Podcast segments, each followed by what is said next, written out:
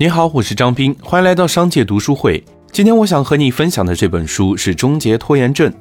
拖延症这个词或许你并不陌生。现在的你是否正饱受拖延症的困扰呢？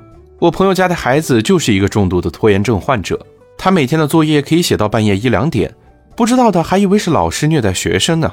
然而实际上，老师布置的作业也就一两个小时，全部都是因为拖延，才让他每天完成都很困难。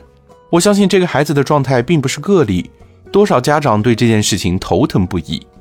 事实上，何止是孩子会有拖延的现象，大人的拖延一点儿也不少。许多人都处于那种明明手上有一大堆的东西要做，可却总是被其他的事情所吸引，分散注意力，导致任务一再推迟，最后什么也没能做成。拖延症的坏处是显而易见的，但是我们却很难克服。可以说，它是最普遍、最顽固，又是最复杂的个人挑战之一。拖延可不是简单的推迟，它背后包含了一系列错误的思维、让人不舒服的情绪以及错误的行动。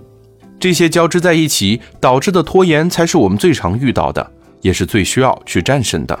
那我们要怎样去战胜拖延症呢？这就是《终结拖延症》这本书要解决的问题。书中提供了三管齐下的方法。从认知、情绪和行动三方面着手，能够有效预防拖延症的反复发作，让你彻底远离拖延症带来的困扰。